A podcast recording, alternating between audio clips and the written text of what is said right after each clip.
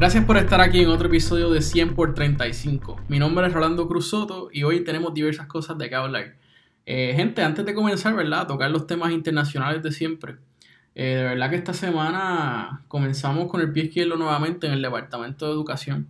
Obviamente, Abel Nazario, ¿verdad? Que es el de la Comisión de Educación. Eh, estaba diciendo de que pues que había, habían lugares de que, que, sí, que empezaron mal, de que había falta de personal de maestro, ¿verdad? De educación. Eh, los estudiantes, varios lugares aparecieron sin pupitre, eh, varios planteles, ¿verdad? Sin los utensilios, ¿verdad? Para, para impartir las clases. Y, y por otro lado, ¿verdad? Lo, lo, estos llamados módulos, ¿verdad? Que no son más que eh, vagones para dar clases, ¿verdad? Pero el gobierno los llama módulos para que se vea más lindo, ¿verdad? Que sí, para tapar ciertas cosas. Eh, siempre, esto siempre es lo mismo, todos los agostos, yo recuerdo, ¿verdad? Desde pequeño, siempre sucede algo.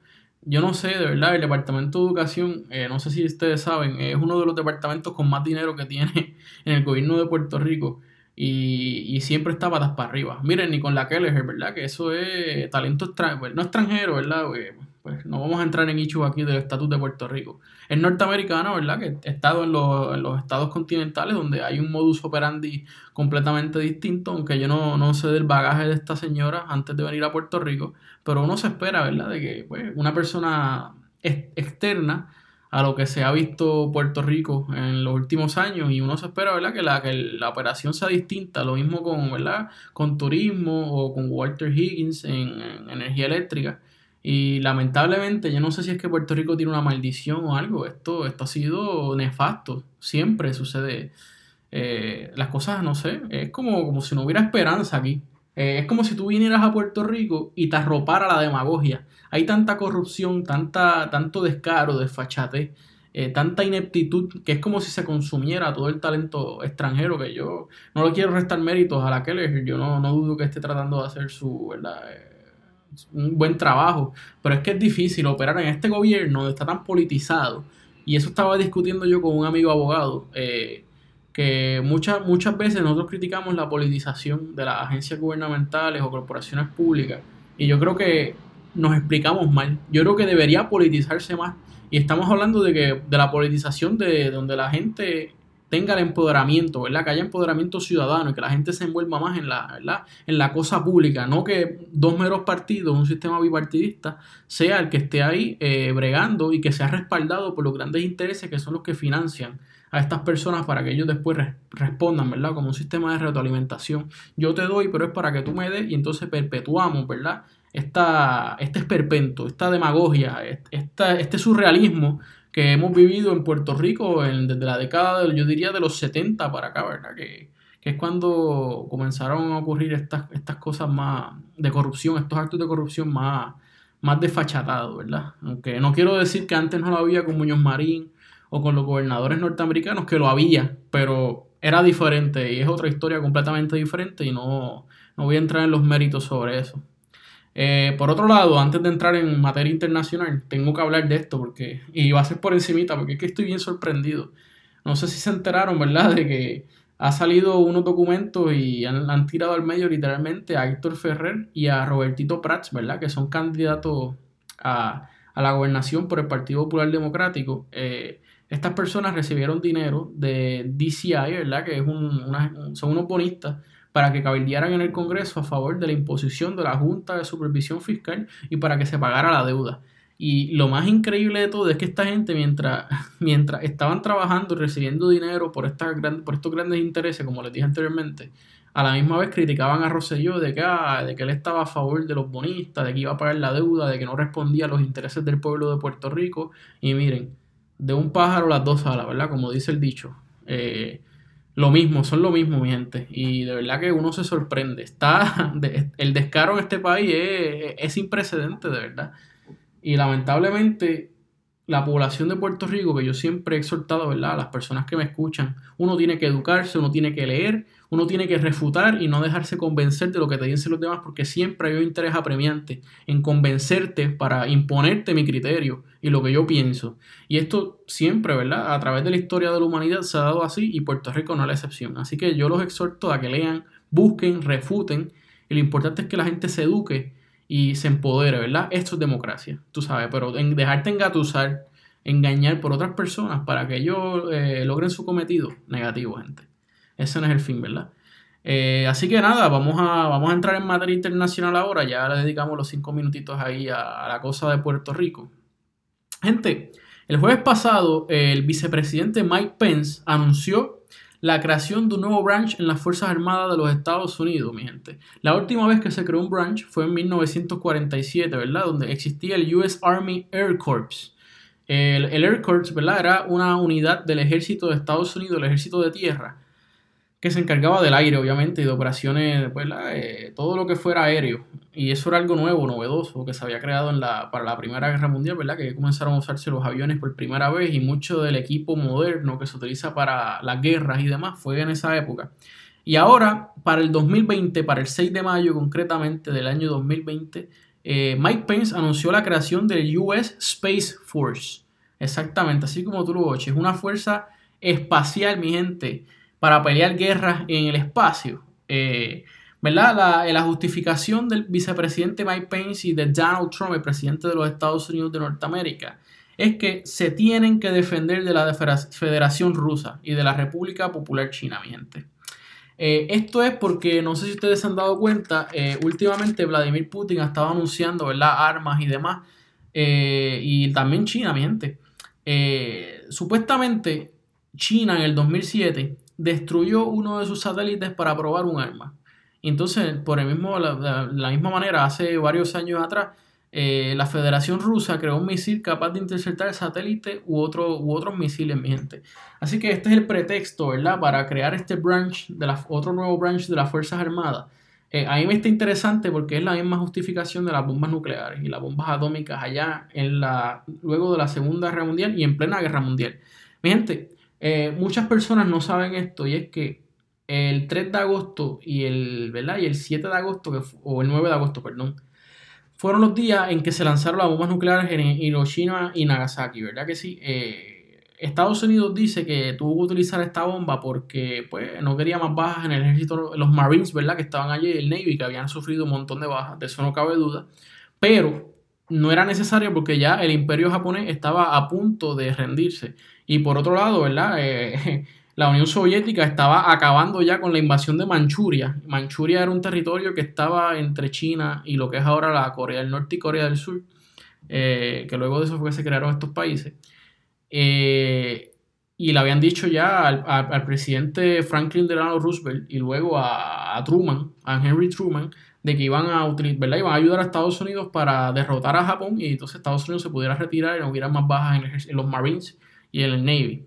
Eh, pero nada, Estados Unidos con su ansia, ¿verdad? Y el proyecto Manhattan, así era como se denominaba esta, este proyecto de las bombas nucleares, eh, a cargo del científico Oppenheimer, eh, pues nada, utilizaron esta bomba, aunque él se oponía, y ahí, y ahí obviamente se traza, ¿verdad? Es que Estados Unidos, indudablemente, ya Estados Unidos era una potencia mundial. Este, tenemos que recordar de que después de la Primera Guerra Mundial, Estados Unidos se convierte en acreedor, ¿verdad?, de los países europeos. Eh, pues luego de hacerle préstamo para la reconstrucción de Europa, que lo mismo sucedió con el Plan Marshall en la Segunda Guerra Mundial. Eh, solamente a Reino Unido le habían prestado, yo no sé si eran como 3.8 billones, que hoy día serían como 67 billones, una cosa así espeluznante para la reconstrucción de Europa, eh, con estas bombas Estados Unidos quiere demostrarle al mundo de que ellos son ahora el, o sea, ellos tienen el poder militar, económico, financiero, todo lo que usted quiera decir. Y de esa manera lo demostró. Y fue también un, aviso, ¿verdad? A lo que luego sería este, este rivalismo, aunque ya estaba comenzando en la Segunda Guerra Mundial entre la Unión Soviética y los Estados Unidos. así que estos argumentos no son nuevos, son, es lo mismo. Tenemos que saber la historia, ¿verdad? No hay nada diferente debajo del sol. Eh, nada, volviendo al branch. Hoy día y desde 1982, la Fuerza Aérea de los Estados Unidos eh, posee una base, ¿verdad? En Colorado. Y ahí eh, esta, esta base se encarga para administrar un sistema de misiles en caso de que Estados Unidos eh, sea atacado eh, aéreamente o, por tierra, como sea. Y también posee radares para defender ¿verdad? las posesiones, territorios y los territorios y obviamente los estados continentales. Eh, dice Mike Pence, ¿verdad? Que la, que la inversión inicial, y que esto yo lo dudo mucho, que la inversión inicial para la fundación del Space Corps va a ser de 8 billones de dólares, aunque podría aumentar. Y definitivamente no me cabe duda, podría aumentar. Ustedes saben que el gasto, el budget para lo militar solamente, supuestamente es de 800 billones de dólares, 800 mil millones de dólares, aunque dicen, ¿verdad?, que con otro dinero de, operaciones oscuras de, las tres letras, de la CIA o, el FBI y demás, podría llegar al, al trillón, mi gente. Imagínense usted que de 3 trillones para operar el gobierno federal eh, se está utilizando un trillón de dólares para operaciones militares. Eso es un montón, ¿verdad? definitivamente es espeluznante. Ustedes saben, o no sé, ¿verdad? No sé si recuerdan, que todos los países del mundo uniéndose no gastan ni la mitad de lo que Estados Unidos gasta en, equipos militares y demás. Así que se podrán, se podrán eh, imaginar.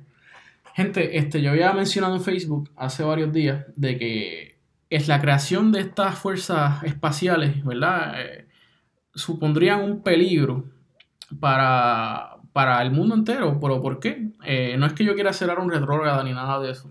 Es que simplemente hay un tratado que se llama el Outer Space Treaty, eh, que se había creado en 1967, si mal no recuerdo que era donde la Unión Soviética, los Estados Unidos y Reino Unido eh, se habían reunido ¿verdad? a firmar este documento para que no se militarizara el espacio y evitar ¿verdad? Este, que se creara una guerra y, demás allá, allá arriba o en la Tierra, que pues en esos, en esos tiempos, sabe que estábamos en medio de la carrera espacial, que luego en el 69 el Apolo 11 llega a la Luna y demás, eh, y se había llegado a ese acuerdo y es peligroso porque si Estados Unidos toma esta iniciativa, ¿verdad? Y que la está tomando para llevar astronautas y, colocar allá arriba armas, eh, obviamente se estaría violando este tratado, aunque no dudamos de que uno nunca sabe si hay satélites allá arriba que están armados y demás. Eh, como ustedes saben, pues es bien peligroso. Miren, un momento que fue también crucial y peligroso en la historia para, de la humanidad, yo diría, fue en 1983 donde el presidente republicano Donald Reagan, eh, Ronald Reagan perdón, había llevado la iniciativa de crear un Strategic Defense Initiative, ¿verdad? Así se llamaba la, la propuesta, ¿verdad? Militar, mejor conocida como el Plan Star Wars. Recordemos que en el 83 estaba saliendo el episodio 3 de la secuela de Star Wars, ¿verdad? De los episodios viejos y estaba todo el mundo enfiebrado y demás. Y entonces Ronald Reagan, ¿verdad? Bien utópico, le quiso poner e-, ese nombre para así militarizar el espacio. Esto constaba en un sistema de misiles intercontinentales, balísticos intercontinentales, eh, en caso de que algún, algún ataque de la Unión Soviética, mi gente, recordemos, ¿verdad? Que desde la década de los 40, 50, 60, 70, hasta que cayó la Unión Soviética en el 91, eh, aquí hubo un miedo, tú sabes, desproporcional en lo que era el comunismo y los soviéticos. Y realmente los soviéticos no eran tan poderosos como los Estados Unidos. Más que todo fue propaganda para los grandes intereses justificar ¿verdad? su inversionismo eh, en la industria farmacéutica, aeronáutica, eh, militar, industrial y todo lo que tú se puede, se puede imaginar. y recordemos, ¿verdad? Pues vamos a brincar otra vez a los 40, cuando Burns, ¿verdad? Que era secretario de Estado de Roosevelt, y después bajo Henry Truman, eh, perdón, eh, fue que comenzó ¿verdad? este inversionismo donde yo, eh, Nelson Rockefeller y un montón más de, de, magnates norteamericanos ¿verdad? Este, financiaron a estas personas para convertir a Estados Unidos en el imperio que hoy conocemos, aunque ya, ¿sabes? Obviamente ya, ya lo eran, pero se, lo que, la, esta guerra, estas proxy wars que ocurren, luego de la Segunda Guerra Mundial, donde ha habido una constante, un constante derrocamiento de gobiernos y demás, diciendo de que son socialistas, comunistas, esta propaganda surgió obviamente luego de la Segunda Guerra Mundial, con la creación de la CIA y demás, y, y tú sabes, eh, siempre vamos a tener terroristas, guerras y demás, porque hay una industria y no quiero sonar conspirativo. Estos son los números y está en la historia y usted investigue y ya llega a su análisis, como le dije, no me crea lo que yo digo. Eh, y así es como surgen estas cosas, ¿verdad que sí? Esa es la historia oculta que, no te, que nunca te cuentan. Y como yo había dicho antes, que no tiene que ver, tiene que ver, pero obviamente es un poquito lejano.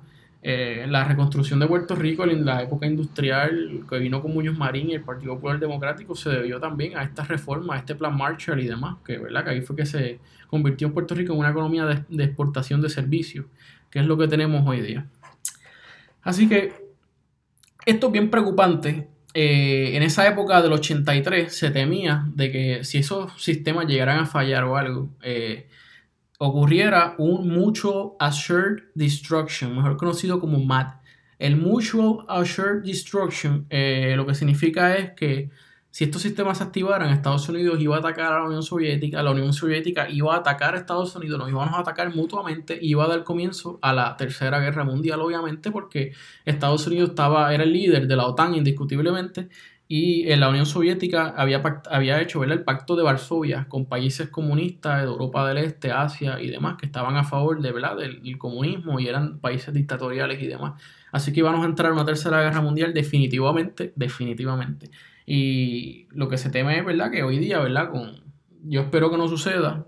Suena un poquito lejano, descabellado, pero no, no es indispensable que esto, ¿verdad? Esto podría suceder. De que sí, de que ocurriera una tercera guerra mundial, de atacarse, ¿verdad? De que estos sistemas fallen.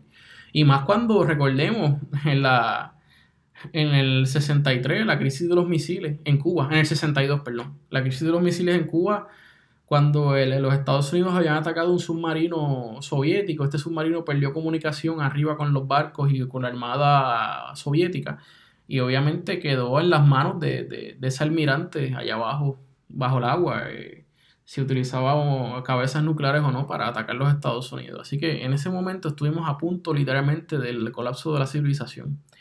Eh, porque utilizar esas armas significa de que tú me vas a contaminar el aire, eh, el, mundo, la, el planeta va a seguir ¿verdad? su rotación normal y ese aire se va a distribuir por todo el globo y nos vamos a contaminar con radiación, van a nacer niños con problemas, va a morir mucha gente y todos los efectos adversos que pueda tener ¿verdad? Esta, esa, esas bombas nucleares. Y como podemos ver, no tenemos que irnos tan lejos, vayamos a Hiroshima y Nagasaki donde todavía nace gente con, con estos problemas. Así que esto fue básicamente eh, los temas más importantes más, ¿no? Eh, tengo que hablar también, ¿verdad? Ya saliendo de, estas cosas espaciales y demás, lamentablemente, que en vez de ser de, exploración científica y demás, a cargo pasivo, una contribución entre todos los países del mundo, pues lamentablemente, como vamos a desarrollar esta cuestión de ir al espacio, va a ser por medio de lo militar, de la guerra, de lo belicoso, ¿verdad que sí? Eh, de verdad que nosotros los seres humanos no aprendemos. Eh, Nada, vamos a hablar ahora de Julian Assange, eh, ¿verdad? Pues, la comunidad internacional, los que son de izquierda, eh, los que son pro derecho, acceso a la información, eh, en contra de, los, gobiernos y sus sistemas de espionaje y demás, pues obviamente están preocupados con la seguridad de Julian Assange, ya que la embajada, perdón, el gobierno de Ecuador le dijo a Julian Assange que si seguía publicando e interviniendo en con, ¿verdad? con gobiernos extranjeros y más aún con los de Estados Unidos, eh, hackeando elecciones, eh, haciendo, llevando propaganda y demás, pues le iban a quitar el asilo político y definitivamente así va a suceder. Dicen que pues ya para este mes le van a retirar el asilo político, no he entendido, no sé si es para este mes o dentro de varios meses.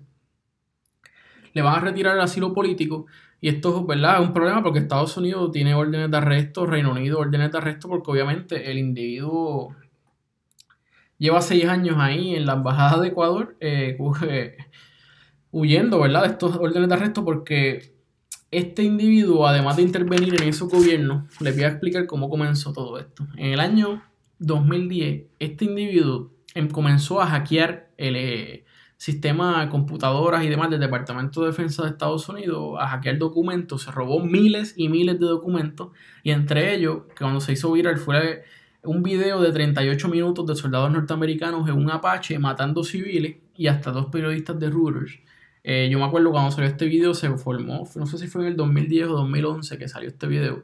Eh, el, mundo, ¿sabe? La comunidad internacional se alarmó literalmente de cómo es posible de que supuestamente estás llevando la democracia, luchando allá por las tiranías y demás contra grupos terroristas, y entonces el ejército de Estados Unidos ahí matando civiles al garete. Eh, también, obviamente, a Julian Assange le radican cargo, ¿verdad? Está acusado de hackear el DNC, el, Democratic National Committee en el 2016, por haber sacado los correos de Hillary Clinton, donde después la comunidad internacional se dio cuenta de que ya permitió el ataque de Benghazi. No sé si recuerdan que Benghazi, allá, eso está en Libia, eh, había un grupo, ¿verdad?, de, de agentes de la CIA que quedaron expuestos y este, obviamente estaban, el gobierno libio no sabía que estaban allá y por poco los matan a todos. Ahí viene, hay una película bien chévere ahí, que sale uno de los de, de The Office, el que hace de Jim. Quedó buena, quedó buena la peliculita. Este, hablan sobre eso, de que habían unos, ¿verdad? Unos agentes de la CIA allá operando y obviamente a la, embajada, al embajador de Libia de Estados Unidos, ¿verdad? Eh, de la embajada de Estados Unidos en Libia, lo matan y matan a todo el mundo allí y supuestamente Hillary no permitió, ¿verdad? Que Estados Unidos interviniera, que entraran las Fuerzas Armadas y permitió la muerte de muchos agentes ahí de la CIA y agentes federal de la embajada de los Estados Unidos en Libia, mi gente. También supuestamente ayudó a Trump manipulando las elecciones, eh, porque él decía que obviamente que Hillary Clinton es una genocida, permitió el ataque de Benghazi, ha permitido, ha matado a un montón de gente con tal de ella ganar las elecciones y demás. Y entonces, pues, sí, eh, supuestamente, pues, nada, este tipo individuo intervino en todo eso y están pidiendo su cabeza en, en Estados Unidos. Ya la Cámara de Representantes Federal eh, lo llamó a vista cuando le retiren los asilos.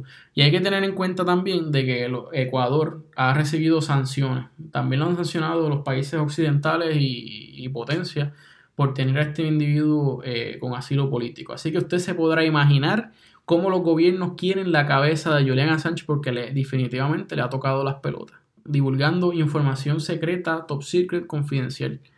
Así que Nada, estas son las noticias más importantes de estas dos semanas. Eh, estamos ya 14 de agosto y recuerde suscribirse por favor a este canal. Dame rating por favor, porque así entonces la, aplicación de, podcast me da, me más promoción. Y dale share también, compártelo con tus amigos, escúchalo cuando estás en el carro, o cuando no tengas nada que hacer, estás haciendo ejercicio, escúchame. Y así nos enteramos de, de las noticias más importantes que suceden en el mundo, gente. Así que mi nombre es Rolando Cruz Soto. Gracias por estar aquí. Nos vemos en el próximo episodio la semana que viene.